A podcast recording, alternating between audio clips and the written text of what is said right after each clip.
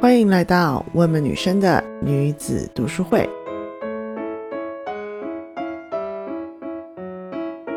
我是你们的主持人 Yvonne。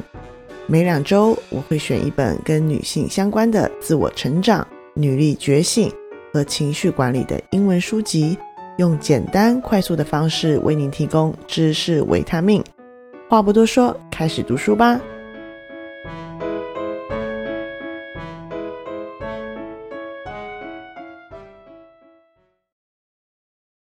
你是否有很多事情想做，却不知道从何着手？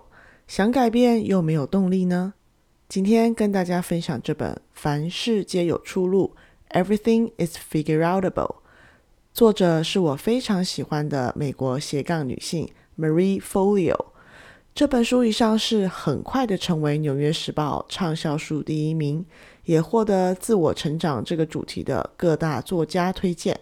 比方说，写《脆弱的力量》的 Brene Brown，还有激励人心大师《先问为什么》的作者 Simon Snake。繁体中文的译本已经上市喽，译者是林立敏，由天下杂志出版。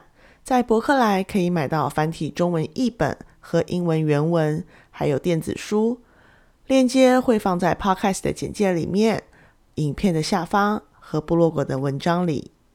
这本书虽然已经有了中文译本，但是因为我是直接读英文原文，我手边没有中译本，所以里面的翻译都是我自己翻的。比如说，书名正式的翻译为“凡事皆有出路”，而我自己在读的时候，把它翻译成为“万事皆可解”，因为我后面还想要加一句“只怕有心人”。没错，万事是皆可解。但是，如果我们只想不做，或是做了又无法坚持，那么就算你有再高的天赋、再强的背景、再好的资源，都是不可能成功的。如果你已经看了中译本，或是打算去看，可能在翻译的部分会有一些不太一样的地方。好的，那么我们开始吧。Marie 自称为 Multi-Passion Entrepreneur，直接的翻译就是。多元热情创业家，但其实就是我们现在很流行说的斜杠创业人。比较特别的是，他这个多元热情创业家的称号，是他自己大约在二十年前就发明出来的。那是在他人生的低谷，他明明有一份很好的工作，先是在华尔街，然后是在 Vogue 杂志，在 Vogue 杂志也获得了晋升的机会。但是在这个晋升 offer 出现的时候，他辞职了。他变得一无所有，他靠端盘子养活自己，租的房子也租不起了，只能去朋友家打地铺。他发现了一个当时的新兴产业 ——life coaching 生活教练。他感觉到他的生命之光忽然投射进来，于是他开始摸索着进修，成为 life coach。同时，他也发现自己热爱跳 hip hop，在二十几岁的高龄从头学起。他的 life coach 生涯一直延续到现在，他有着全北美最大的网络创业课程，而他跳舞的部分，最后一直引领他走到了 MTV 的编舞群和与 Nike 合作的舞蹈教练。而这些不断的在镜头前展现自己的训练，也让 Marie 有着成功的 YouTube 节目 Marie TV。如果你看过 Marie TV，一定会对她的镜头感、她的人格魅力感到惊艳。在不断的摸索、跌倒、再爬起来的过程中，她唯有相信自己，唯有一点点的去解开这个上天赋予她的秘密。我们每一个人都身负秘密。我们每一个人来到这个世界上都有意义，但是要靠我们自己去解开这个谜团，要靠我们自己一点一滴的去感受、去挖掘自己真正生存的意义。我真的觉得这本书是我在人生最迷惘的时候，上天给我的指引。如果认识我的朋友就会知道，我以前是除了人文历史类、文学类别的书是不看的，更不用说是读这种所谓的鸡汤文。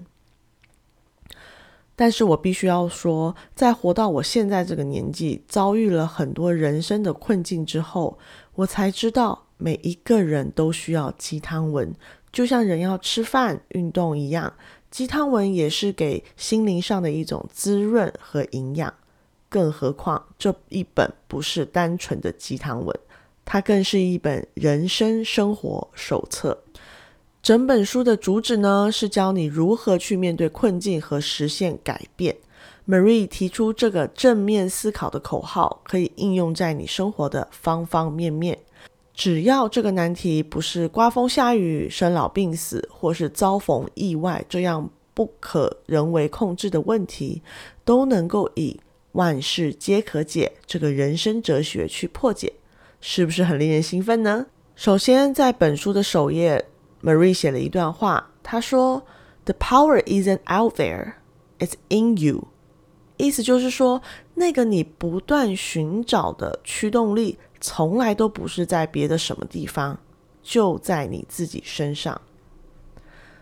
在书的第一章，Marie 讲了一个关于他母亲的故事，非常有意思。他母亲和父亲离婚后，为了省钱，家里什么木工啊、除草啊这些，他妈妈都一个人。一手操办，但是他知道他母亲其实并不会这些事情。他时常他看见他母亲一下这里修水管，一下那里修屋顶。要知道，那是在九零年代初期，那是一个没有网络、没有智慧型手机的时代。有一天，他终于忍不住问他妈妈说：“妈，你是怎么做到这些你以前没做过，也没有人教你的事情呢？”他妈妈放下手中的工具，告诉他：“ 亲爱的，别傻了，世界上没有那么多难处，只要你下定决心，你愿意卷起袖子来干，去做就对了。万事皆可解，Everything is figure outable。”在 Mary 后来的人生道路中，她在寻找自己的热情和事业的过程当中，这句话始终支撑着她。让她相信人生一定有出路，只要肯做、肯用心，没有什么梦想是太过远大的。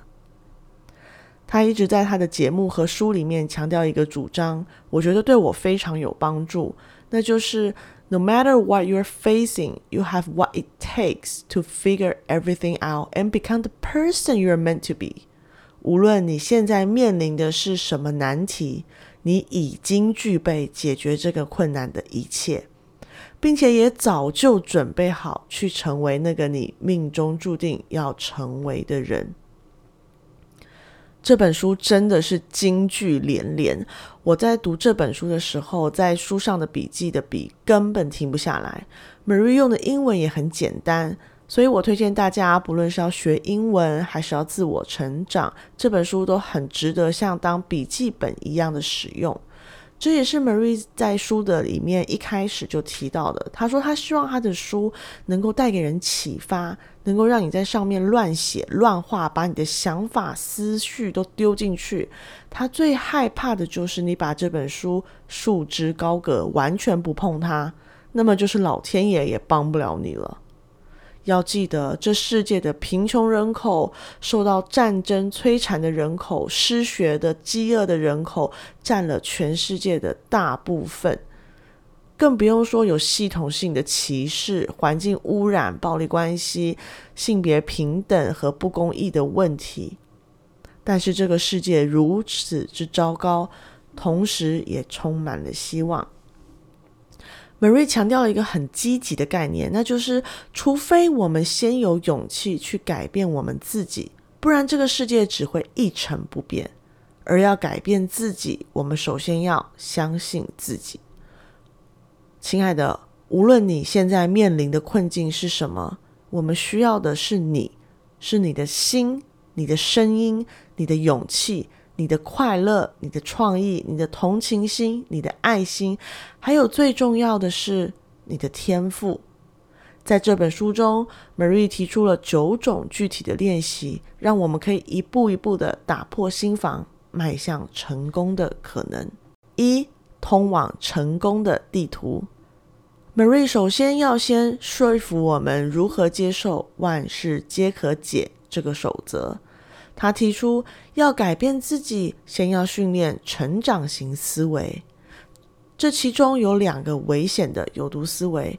第一个毁灭性的思维就是，我们往往一开始面对一些理念时，我们都是想着“吼，我早就知道了”。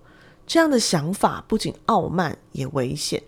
与其去用这样的想法让我们自己忽略掉成长的机会，我们可以问问自己：我可以从中学到什么？我们永远可以从任何事情中学到两件事：一，新的角度和切入点；二，你会发现你并没有实践，你仅仅只是知道而已。知道一个概念、一个有益的想法和实践是完全两件事。比如，我一直知道运动的重要性，可是怎么样都没有办法激励自己去运动。然后我就发现自己越来越累，膝盖、腰部承受很大的压力，我又长期熬夜，整个人的状态就会变得很差。要运动的道理我当然都懂，但就是管不住嘴，迈不开腿。第二个危险的想法就是，哦，这对我没有用。与其想着这个对我没有用，这种会自动把我们大脑关闭起来的思维，我们不如可以试试看这个。怎么可以帮到我呢？当然就是先做了再说。可能会有人马上说：“可是这个世界上并不是万事皆可解啊！我又不能让我死掉的宠物死而复生，不能让失去的情人回头。”没错，这个万事皆可解的概念是无法被科学量化测量的。可是，亲爱的，如果你那么不愿意接受新的刺激和挑战，那么你永远无法超越自己，到达更远、更好、更理想的地方。这个万事皆可解呢，有几个条件：第一个，所有的问题和梦想都可以解；如果这个问题是不可以解的，第二个，那它就不是一个问题。它是一个生命的事实，或是自然的法则，比如生老病死，比如地心引力。三，如果你对眼前的问题没有在乎到要用万事皆可解的方法去解决它，那没关系，换一个，找到一个能够激发你热情和雄心壮志要去达到的目标来做。在这一章的最后，Marie 强调，它不仅仅是提供给你一个方法，它是发自内心的确定，它的万事皆可解法则是能够帮助你成功找到理想人生。但是你必须要努力的去做书中提供的练习，你必须要放下心中所有的偏见和藩篱，去接纳、去实践、去相信。第二个练习就是相信的力量。在我们决定我们要改变我们的人生，要解决我们生活中的困难之后，我们必须要先相信，相信自己可以，相信任何事情都是有可能的。Marie 在书中举了一个很有意思的例子，她说有一个女孩子在六岁的时候被判定为智能障碍临界儿，她被宣判她永远无法认字。最后呢，他身边有一个老师选择了相信这个女孩子，选择了相信自己。最后，这个女孩子读到大学毕业。我们更不用提那个有名的海伦·凯勒的故事。这些女子在学习的过程当中，当然非常辛苦，但是因为她们内心有着更热烈的渴望和向往，她们选择了相信自己。最终，她们成为了理想的自己。要记得，这个世界上所有伟大的成就，都起源于一个惊世骇俗的想法，比如说网络，比如说汽车。再来就是要消除我们自己的借口，那些啊，可是那些哦，我没办法，还有那些你不了解啦，我真的，最终都是一句话，你不是真的愿意。亲爱的，你要对你的人生负百分之一百的责任。当然，每一个人的出生都是不一样的，但是你要记得，如果你不愿意去对自己的人生负责，只会抱怨你的出身，不愿去真实的改变自己的想法、感受和行为，那么你同时也放弃了改变自己人生的机会。著名的心理学家 Albert Ellis 说过：“人生中最美好的时光，是当你决定你的问题是你自己的问题，你不会再去怪罪你的母亲、这个经济体或是那个领导人。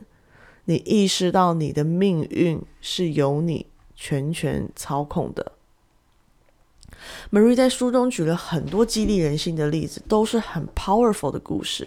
因此，我觉得有机会，大家真的可以去买一本放在手边。在低潮的时候，在失去方向的时候，在怀疑自己的时候，这本书真的可以带你走出黑暗。比如，我特别喜欢的一个例子叫做 Terra Chang 的女性。Terera 出生在辛巴威，没有上过学，在十一岁那一年。被他的父亲为了一头牛嫁给了一个长期会家暴她的男人。十一岁，我们还在哪里？小五、小六吧。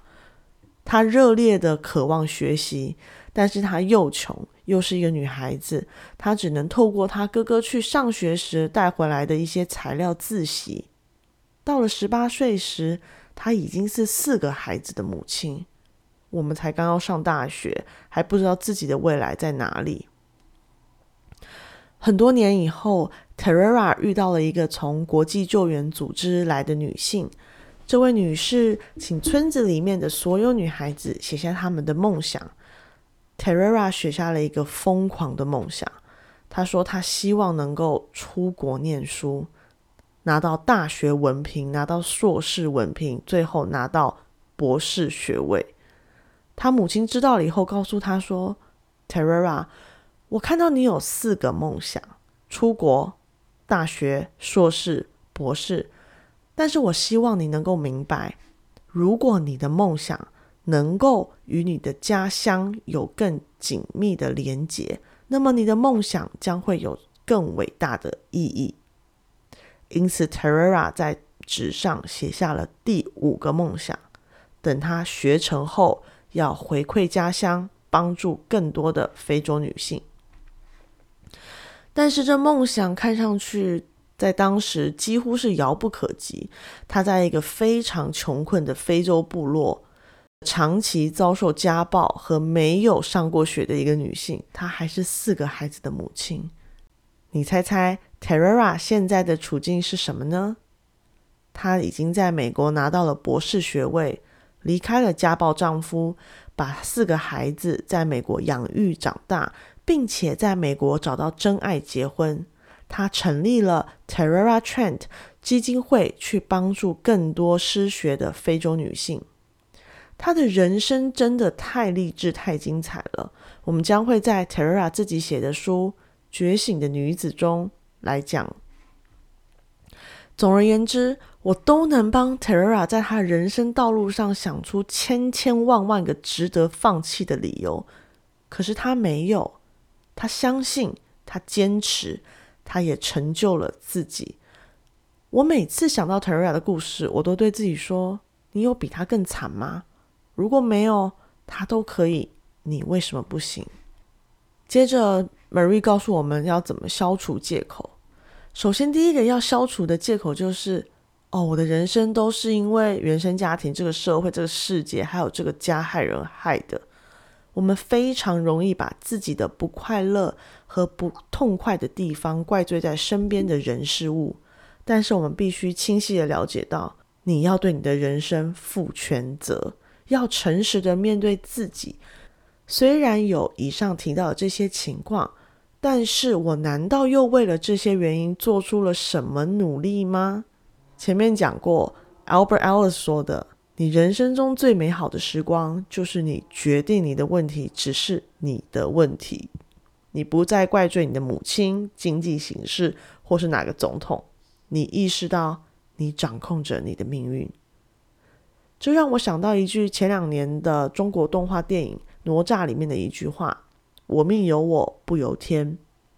这个新版的动画里面使用了一个非常现代意义的核心，就是哪吒是一个不被祝福的孩子，他的童年充满了他人对他的误解和敌意，但是最后他决定抵抗宿命，成为一个他想要成为的人。他决定他要保护他的父母，他们城中的百姓。近年来，中国翻拍了很多这样的传统故事，给予了一些中国传奇一些新的现代意义，都很有意思。所以你看，哪吒没有顺应宿命，他这个甚至不是借口，是正正当当老天爷给他的宿命，但是他依然顽固抵抗。前面故事中的 Terra 也是这样。甚至在提到他们刚刚到达美国时，他只能去垃圾箱捡食物给他的四个孩子吃。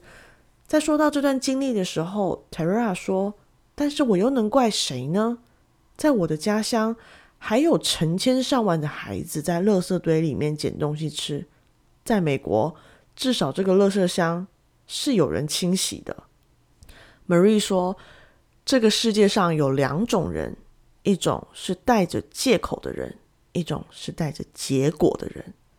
你想要成为哪一种呢？Marie 在帮大家消除借口这一块下了很多功夫，比如什么哦，我没有时间。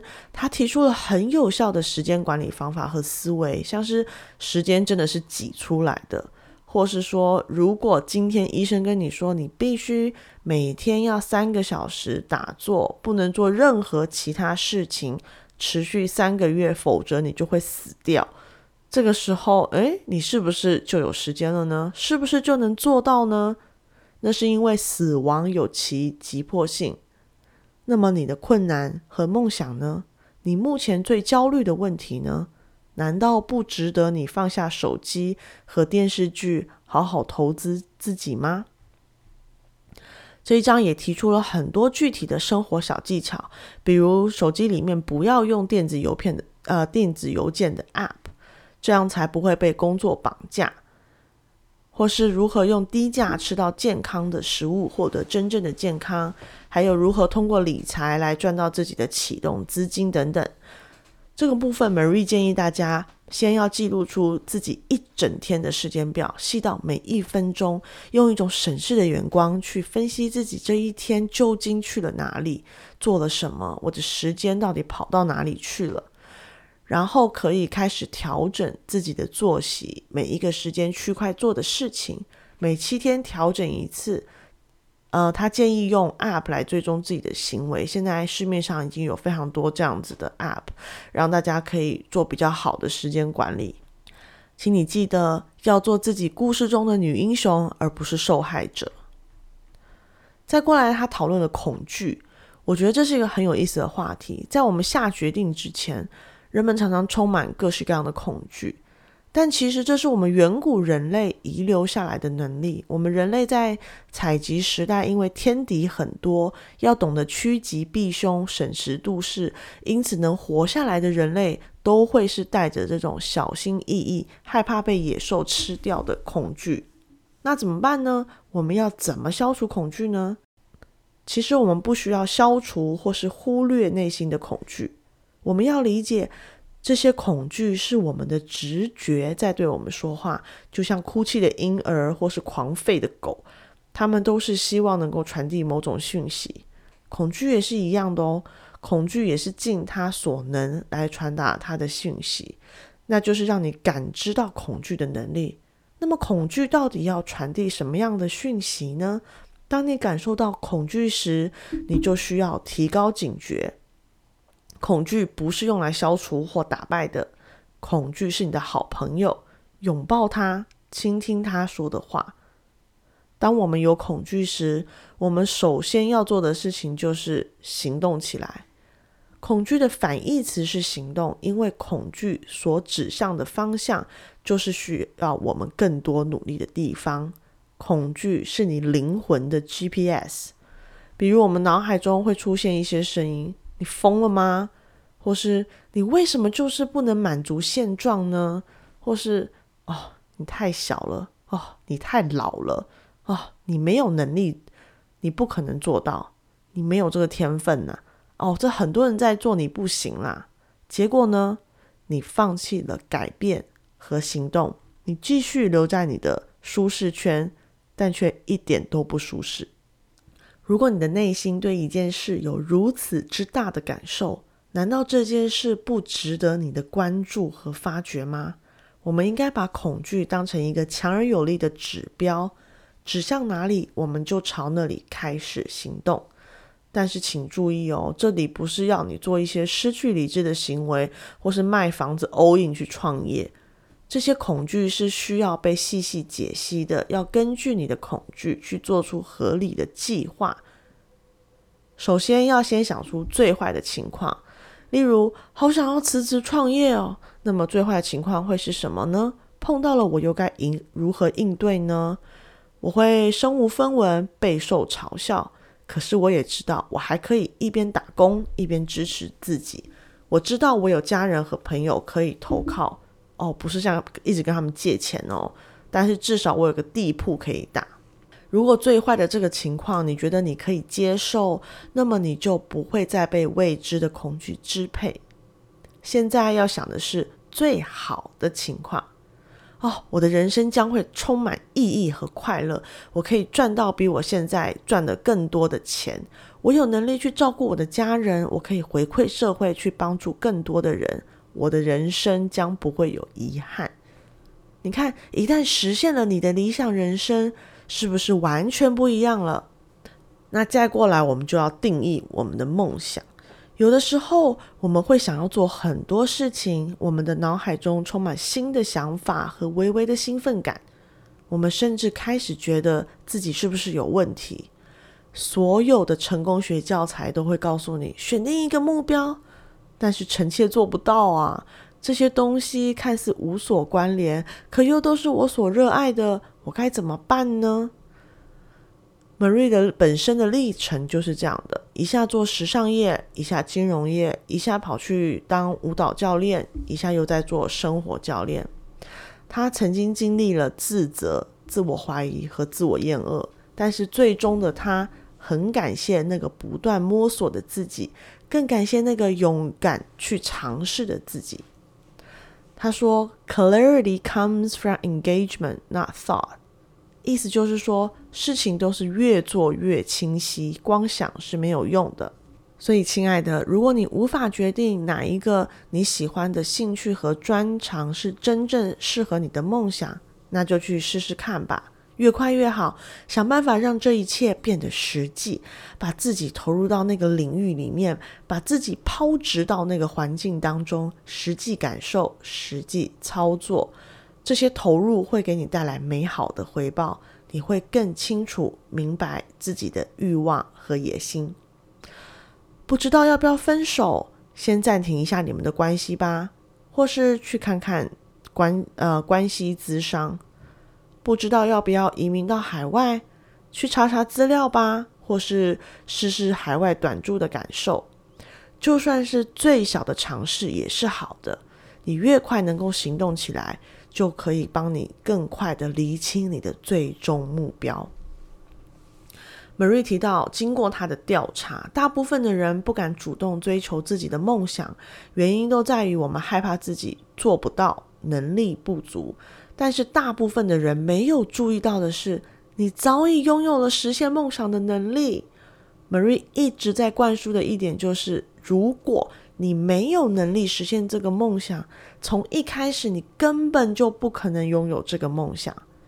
其实想一想，是真的很有道理。我们为什么会有这个想法呢？一定是我有基本的需求、欲望和兴趣。这个驱动力才是最重要的，其他实现的方法、技能可以习得，资金可以存钱，这些都是其次的。重要的是，为什么这个时候的你在这个宇宙中会有这个想法呢？这是整个宇宙对你的召唤，是你命中注定应该要去做的事情。美瑞在书中讲了一个很棒的故事。这个人叫做 Larry Cox，他在一个美国乡下的单亲家庭长大，他从小每天被霸凌。在小学三年级的时候，在他爱上一把华丽的孔雀扇子的时候，他的老师请他母亲到学校，告诉他的妈妈说：“你的儿子如果再这样下去，就会去牢里面穿裙子。你要赶快带他去看心理师。到了六年级，Lorraine 吞了一整瓶的药物，因为全世界都在告诉他你有病，你不正常。他根本不想存在在这个世界上。唯一可以给他带来呃热情和生机的，就是表演。他跟他的母亲请求去上表演课程，可是他们没有钱。好在后来发现了一个给低收入户孩童上的公益课程。Lorraine 觉得他整个人都找到了出口，创意性的表演和舞蹈是他整个童年里最快乐的一束光。他最终获得了艺术学院的奖学金。他开始穿起女装，他依然承受着霸凌，但是至少他找到了他自己。后来为了追梦，他搬到了纽约。在纽约，他不用再忍受奇怪的眼光。在纽约，奇怪就是一种优势。他在他表演的俱乐部受到了追捧。他开始想要往好莱坞发展，他想要出演电视剧，但是在这条路上并不顺利，所以他重新开始读书，觉得也许是上个研究所会不错。上了一阵子之后，他发现研究所并不适合他。没错，就是要做了才知道，这绝对不是浪费生命。于是他重新回到了试镜圈，给自己定下了一年内要拿到一个固定的角色的目标。就在这个时候呢，他收到了 Netflix 的试镜邀请，然后他开始出演美国大火的剧《Orange Is the New Black》，然后他得了两座格莱美奖，然后。成为了登上《时代》杂志封面的第一名变性人。La ren 说了一段很感人的话，他说：“很多变性人想要当演员，可是觉得这是不可能的。这也是我几乎要放弃的地方。还好我没有。我一直不喜欢大家说 ‘role model’ 这个词，我更倾向于用 ‘possibility model’。”从搬出纽约到出演爆款剧，在这条路上 l a v i n 走了十九年，他没有放弃。接着，Marie 提出了一些科学的论证来告诉我们，我们大脑中的过滤系统还有手写的力量。只要我们不断的对大脑灌输同样的信息，那么大脑在过滤消息的时候，对于我们梦想相关的事情，它的权重就会增加。形成一个良好的循环。同样的，只要用笔和纸，确实的把我们的想法写在纸上，我们的成功率就会提高百分之四十二。话虽这么说，可是还是有那么多人就是不写下来。写下来的过程会帮助你厘清自己的思思路。模棱两可是你成功的敌人。我们一般会习惯做很多准备，制定很多计划才开始行动，但是有的时候真的太多了。我们常常陷入一个误区，就是一直做计划而从来不执行。你知道吗？如果我们要等到我们完全准备好，那么我们要等上一辈子了。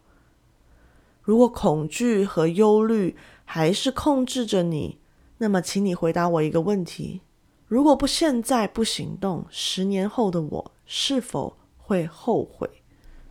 如果你做过温梦女生的梦想练习部，你一定知道我们有一个关于这个十年后的我的一个练习。这个练习是用来帮助你看见、分析和厘清你的状态和你真实的梦想。Marie 也问了同样的问题：现在不做的话，十年后的我会不会后悔呢？如果答案是会，我会后悔，那你还在等什么？先从你力所能及的地方开始着手吧，因为所有的进步、了解和勇气都会因为你的行动而生，行动力就是你的超能力。另外一个误区就是，我们时常陷入要呈现最完美的作品、最完美的状态，但是这一种完美主义在很多事情上来说是没有用的。作家 Elizabeth Gilbert 说过：“完美是无法达成的，完美是一个迷思，一个陷阱，一个仓鼠的滚轮，会让你不停的奔跑，直至死亡。Marie 提供了很多成功人士信仰的观念。我记得在《Lean In》这本书里面 s h e r Sandberg 也说过，Facebook 内部核心的观念其实就是 “Done is better than perfect”，完成比完美更重要。这个我们在讲到 Lean In 的时候会更详细的讨论。不过你看，成功的智慧总是相近的，完成往往比完美重要，因为我们太容易陷入追求完美，而永远无法完成。我觉得这个思维应该要用到我们生活的所有层面，比如我们都知道自己应该坐下来读一本书，因而拒绝了其他吸收知呃知识的方法。但是你现在花一点点时间，还能够同时做其他事情，比如说开车、搭捷运、做家事或是跑步，你就可以得到这一本书的精华重点，认识这个作者，也让自己的思想往正面。往更聪明的方向前进了一步。如果你因为听了我的讲解而对某一本书特别有兴趣，愿意去找来自己读，我觉得这更是我办这个读书会的深层目的。透过简单的重点分析向你介绍一本书，如果你觉得听我讲完就足够了，那么我基本的社会目的已经达到了。如果你因为听了我的讲解而愿意去拿本这本书自己读，那么我。希望能够改变大家与读书之间的这么一个关系，这么一个深层的目的也将达成。所有的前进都好过坐着不动，不论你的第一步有多小，都比原地不动更重要。我们一般看那些成功人士的历程，时常会误会他们都是一帆风顺。认为他们每一步都是精心策划，有如天助，是一个平整的往上走的线性图。但是实际上呢，如果我们读他们的传记，听他们的访谈，我们就会发现，每一个达成自己目标的成功人士，他们的历程都是歪七扭八、一团乱麻。这世界上根本就不存在什么一帆风顺，什么一杆进洞。在这个过程中，很重要的一点就是。一时的失利不是失败。其实，究竟什么是失败呢？我很喜欢 Marie 对失败的见解，那就是失败只是还没成功而已。在面临到难题时，我们会有一些自我怀疑和负面想法，比如他为什么可以做到啊？我不行，我永远都不可能像他一样好。这时候，我们应该要想的是。哇，他好厉害哦！给了我好多想法和启发，我可以感受到他的能量。如果他可以，我也可以。或是我最后一次机会，如果不行，大家就会觉得我就是 loser 失败者。但是我们应该这么想：所有的事情都是通过练习和不断的尝试才有可能进步。我会越来越好。在这里，我想到一个例子。我的两个小孩都还很小，他们在学习，不管是站立、翻身，甚至到后来跑步、握笔这些基本动作的时候，他们都是不断的跌倒、站起来、跌倒再站起来。我们所有的人类都一样，都是这样长大的。这表示什么呢？这表示我们每一个人的基因里，原生就带来了这一种不屈不挠、再接再厉的勇气和精神。只是我们被后来的成人训练，还有社会搞得好像跌倒就要贴上失败者的标签。我时常在想啊，如果连有肢体缺乏的残障人士都能够打球、游泳、跑步、参加奥运会，那么我们究竟还有什么不能的呢？他们装上义肢，经过痛苦的不断跌倒的练习，最终跑的马拉松跑得比我们还远。我们几次的挫折，凭什么说自己没有能力呢？在我们追求理想的道路上，我们每一个人都需要有拒绝被拒绝的勇气。不要因为你的父母、老师、朋友、情人，或是某个路人、柜台小姐，或是整个文化社会跟你说“不，这不可能，这办不到”，然后你就转身放弃。我们需要有质疑整个系统的习惯。Limea Galbraith 于一九七二年出生在利比亚，从小他立志要成为一名医生，但是在他上高中时，利比亚发生内战，他的他和他的家人被迫逃离家园，在加纳成为战争难民。在那个时候，不论是政府军还是反叛军，对他们的百姓都是烧杀掳掠、奸淫无道。莱美成为了一名创伤咨询师，他帮助许多退役下来的童子军。此时，他立志要重建他的人生、他的家园、他的社群。你看，在这种情况下，他还能够化悲愤为力量，化痛苦为动力。一九九九年，利比亚内战爆发后的十年，第二个内战爆发，生活已经变得几乎是不可能。每天路上都是一卡车一卡车的武装军人，男孩子在光天白日下直接被抓走带去打仗。莱玛开始深入研究和平的建构，用勇气和解决问题的决心来面对生不如死的生活。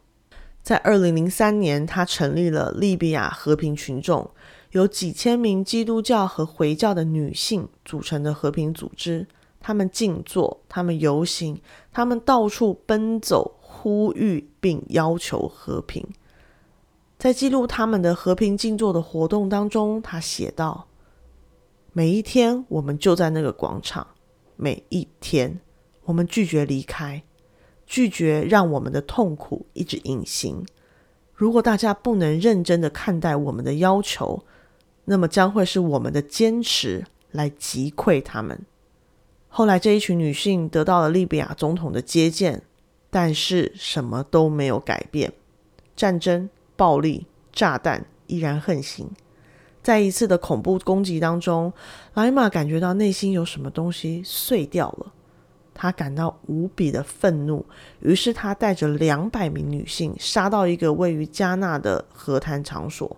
当和谈又一次的没有结果时，雷马和那两百名女性冲到饭店会场，把这一群掌权的男人团团围住，告诉他们说：“如果你们今天不谈出个和平协定的章程来，你们就别想离开。”保全人员试图要逮捕他，不过他有他的大绝招。他告诉他们说：“如果敢逮捕我，我就脱衣服给你们看。”根据利比亚的习俗。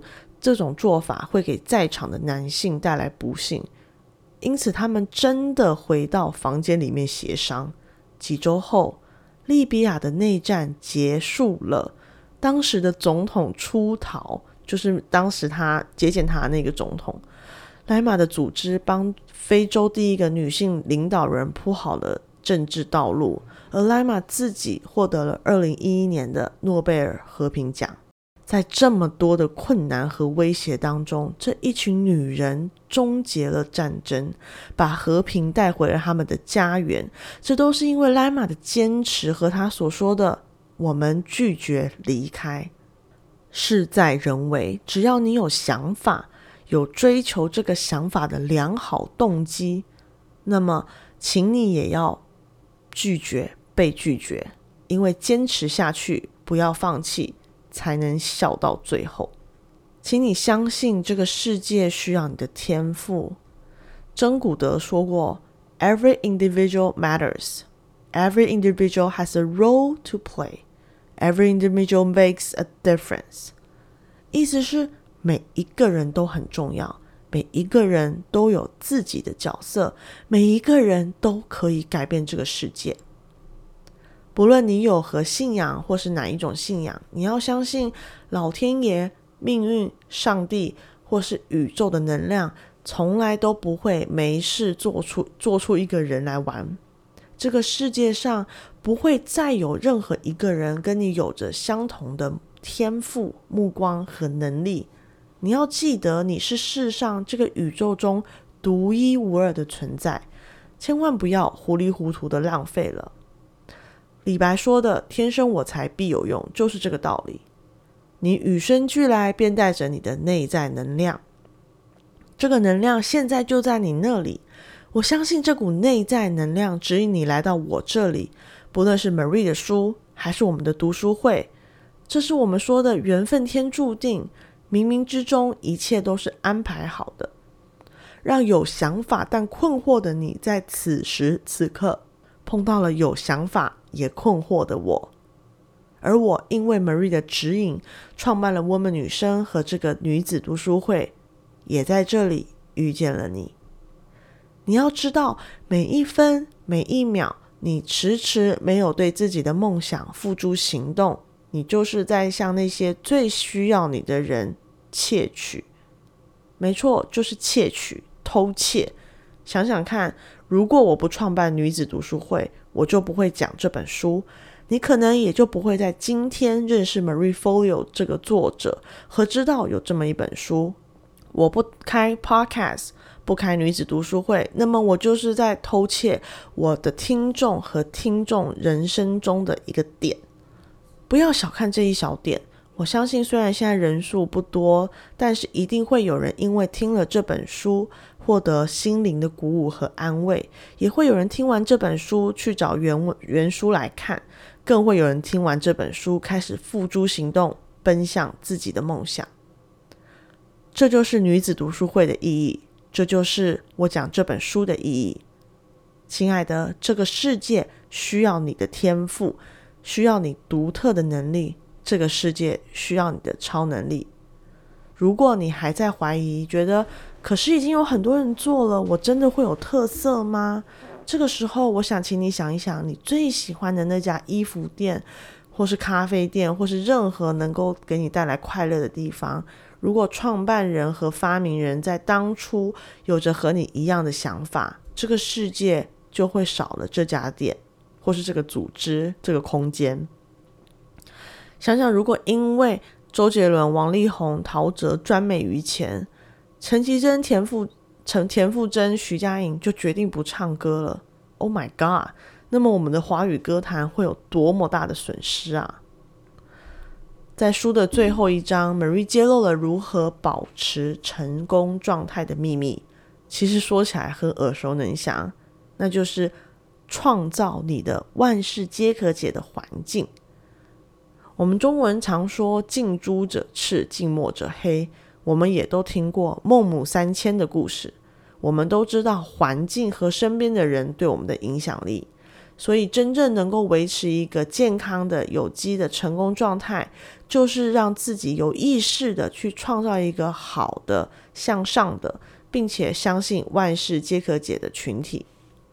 用心挑选你身边的朋友，我真的觉得成年以后的我们要为自己现在的生活负责。就是说，不论你的起点有多低，如果你到现在还是对自己的家人、生活状态，甚至朋友都不满意的话，你要想一想，问题是不是出在你自己的身上？没错，我们每一个人都会有带给我们负面影响的家人，但是我们要用万事皆可解的逻辑来处理。比如重新思考你们之间的关系，比如坐下来谈谈彼此对对方的期望，或是如果这个家人是不接受理性对谈，你可以决定要怎么样在自己情感上还过得去，但是逐渐和这个家人保持适当的距离。总之，就是要行动起来处理。和审视这一段关系，而不是永无止境的抱怨这个家人的问题，让自己被相同理念的人包围，形成一个好的社团，比如我们我们女生脸书私密社团，这就是源于一个黄金法则：你想要什么，就先给出什么。如果你想要更多的支持，那么请先支持身边的人。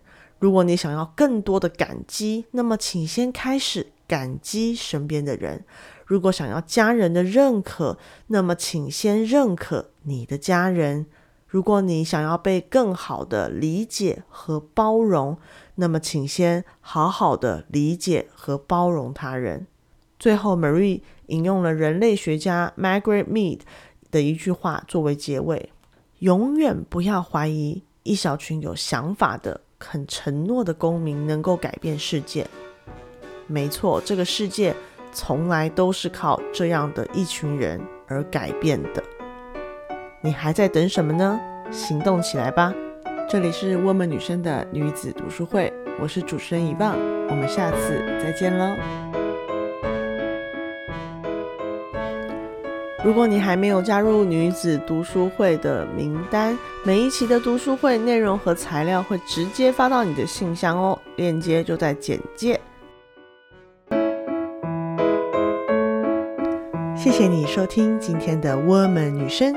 如果你喜欢我们的节目，请在 Apple Podcast 上面帮我们打上五颗星。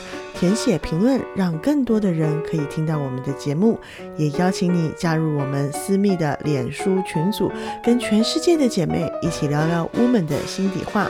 我们下次再见，拜拜。